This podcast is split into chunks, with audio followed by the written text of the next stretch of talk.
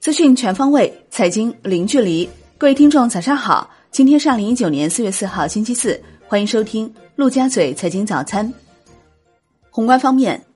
国常会表示，确定今年降低政府性收费和经营性服务收费的措施，进一步为企业和群众减负。措施实施后，全年将为企业和群众减负三千亿元以上。下调对进境物品征收的行邮税税率，促进扩大进口和消费。配合外商投资法实施，适应优化营商环境，需要通过一批法律修正案草案，将国家重大水利工程建设基金和民航发展基金征收标准降低一半。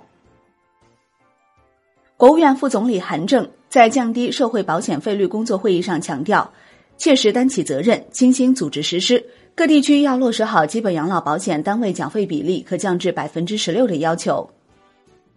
三月财新中国服务业 PMI 为五十四点四，创二零一八年二月以来新高，预期五十二点三，前值五十一点一。三月财新中国 PMI 回升二点二个百分点至五十二点九，为去年七月以来最高。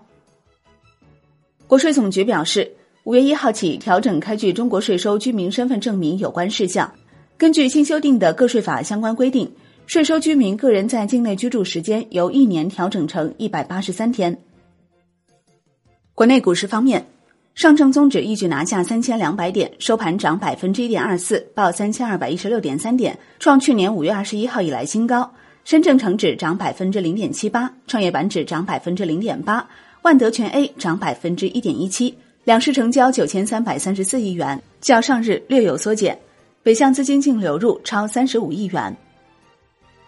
恒指收涨百分之一点二二，逼近三万点关口，创去年六月以来新高。国企指数涨百分之一点三七，红筹指数涨百分之零点七二，全日大市成交一千二百二十五点九五亿港元，上日成交一千零七十九点五六亿港元。中国台湾加权指数收盘涨百分之零点一三，盘中一度刷新去年十月初以来新高。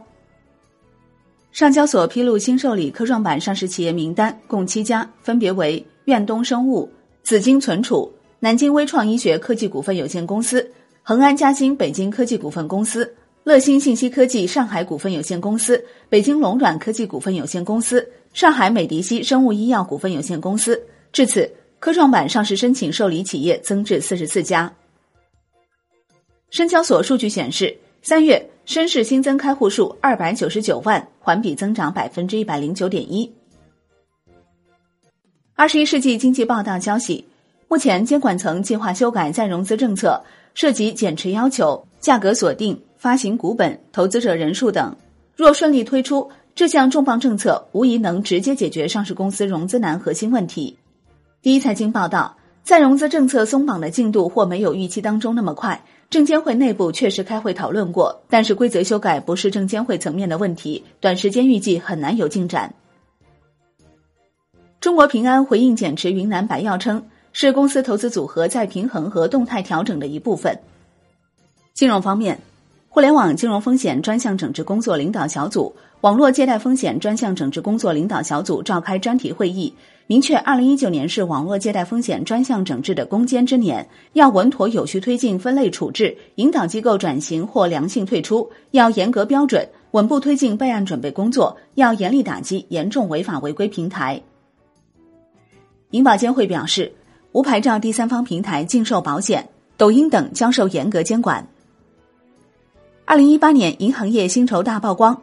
招行、平安、宁波平均薪酬暂居前三，薪酬增幅超百分之十的有三家，招行增近百分之十八居第一。三类岗位亦被减掉，三类人才增员最多。梳理国有六大行董事长、行长和副行长的在职情况，发现工行董事长一职上有空缺，交行也即将出现董事长空缺。农行、邮储银行尚缺行长，而工行、建行、中行的副行长缺口为六人。楼市方面，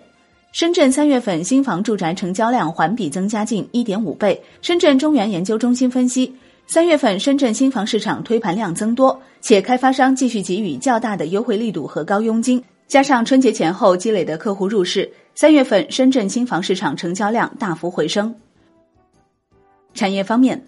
发改委、教育部发文称，进入产教融合型企业认证目录的企业，给予金融加财政加土地加信用的组合式激励，并按规定落实相关税收政策。国际股市方面，美股小幅收高，纳指和标普五百指数创六月以来新高。截至收盘，道指涨百分之零点一五，标普五百涨百分之零点二一，纳指涨百分之零点六。欧洲三大股指连续四日集体收涨，德国 D X 指数涨百分之一点七，法国 C C 四零指数涨百分之零点八四，英国富时一百指数涨百分之零点三七，意大利富时 M I B 指数涨超百分之一，收盘进入技术性牛市。商品方面。New Max 原油期货收跌百分之零点一四，报六十二点四九美元每桶，结束连涨四日走势。Comex 黄金期货收跌百分之零点零八，Comex 白银期货收涨百分之零点二九。投资者风险偏好提升，离开黄金转而投入股市。国内商品期货夜盘涨跌互现，其中焦炭、铁矿石收跌，焦煤、动力煤、螺纹钢、热轧卷板、橡胶、纸浆收涨，沥青收平。伦敦基本金属多数收涨，其中 LME 七夕收跌。巴克莱将二零一九年铁矿石价格预估从之前的每吨六十九美元提高至七十五美元，预计受供应量上升拖累，二零二零年铁矿石价格将降至每吨七十美元。债券方面，国债期货大幅收跌，十年期主力合约跌百分之零点五五，刷新二零一八年十二月十九号以来新低。五年期主力合约跌百分之零点三一，两年期主力合约跌百分之零点一。